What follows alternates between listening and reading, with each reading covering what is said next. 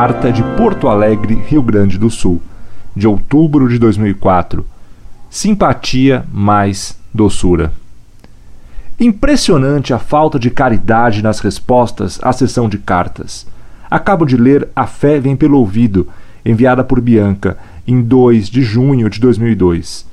Este senhor, Orlando Fedeli, por favor, não vê que hoje há um esforço em se aproximar dos irmãos dispersos?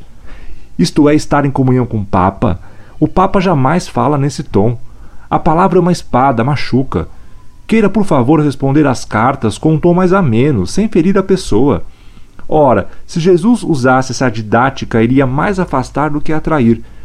Não estou apregoando que nos tornemos vendilhões de nossa fé.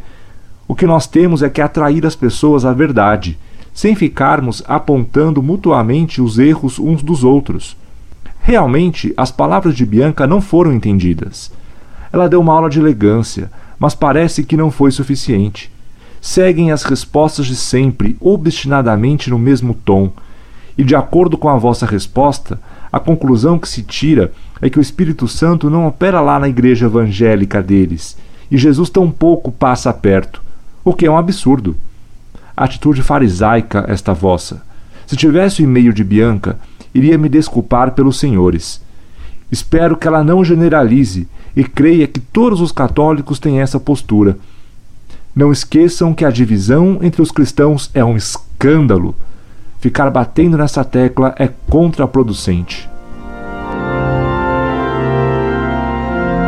Muito prezado, salve Maria. Você me escreve. A palavra é uma espada, machuca. Queira, por favor, responder as cartas com um tom mais ameno, sem ferir a pessoa. Ora, se Jesus usasse essa didática, iria mais afastar do que atrair. Que a verdade é uma espada, eu o sei muito bem. Por isso, ela deve ser bem manejada. Como fez São Paulo, você a maneja mal. Daí se machucar e machucar.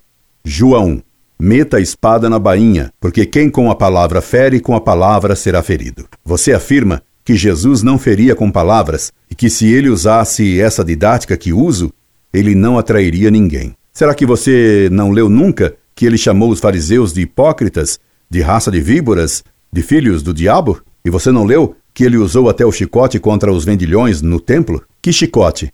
E que espada da palavra não usaria Cristo hoje contra os vendilhões do templo? E contra os que deturpam a Escritura, que diria Cristo? Claro que ele não só usou a palavra fustigante, usou também a palavra de misericórdia. Mas Nossa Senhora do Magnífica nos alertou que a misericórdia de Deus se estende de geração em geração para aqueles que o temem. Lucas capítulo 1, versículo 50. Não para aqueles que o desafiam com soberba herética. Assim como se cura o doente combatendo a doença, Assim se atrai para a verdade, combatendo e refutando as heresias e as mentiras. E se você tivesse razão contra mim e contra o método que uso, como explica você que o site Monfort, usando o método que você condena, tem convertido a muitos e tem mais de 120 mil acessos por mês?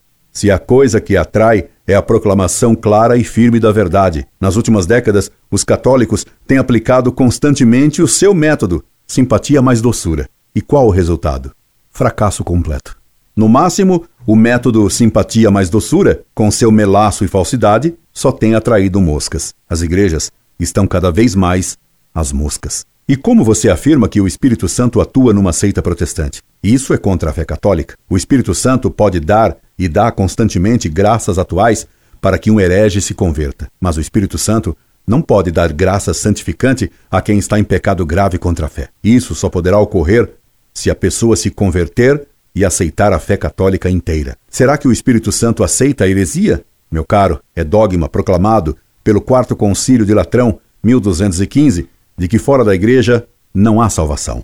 E se há alguém bem intencionado numa seita, Deus é suficientemente poderoso para dar-lhe as graças atuais, a fim de que ele encontre a verdadeira Igreja de Cristo, que é uma só, a Igreja Católica Apostólica Romana. Sei muito bem que hoje muitos que se dizem católicos têm a sua postura, que é a dos hereges modernistas, que pensam que Deus atua e salva em qualquer religião. Mas essa postura é uma impostura, no sentido que é uma enganação, pois a Igreja condenou solenemente nos sílabos aquilo que você defende em sua carta. Confira você mesmo o que condenou Pio IX. Erro 15, condenado nos sílabos de Pio IX. Todo homem é livre de abraçar e de professar a religião que, guiado pela luz da razão, considerar como verdadeira.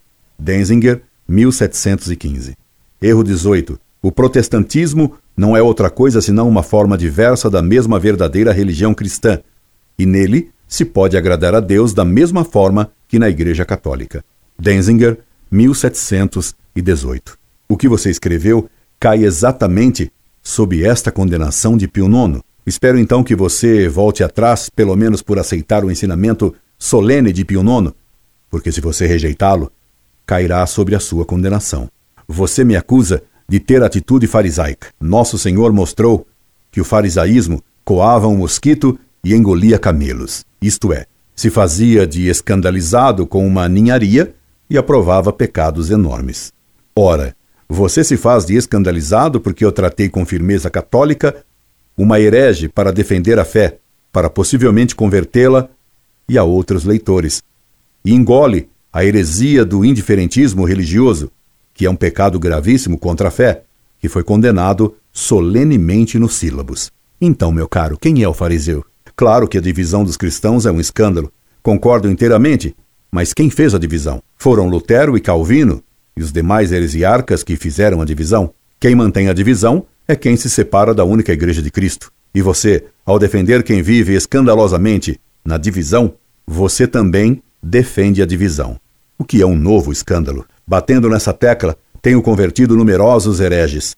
E você? Conte nos dedos quantos você converteu com seu método simpatia mais doçura, mergulhado em cauda farisaica. Não quero encerrar sem concordar em algo com você. Afinal, alguma coisa você devia acertar.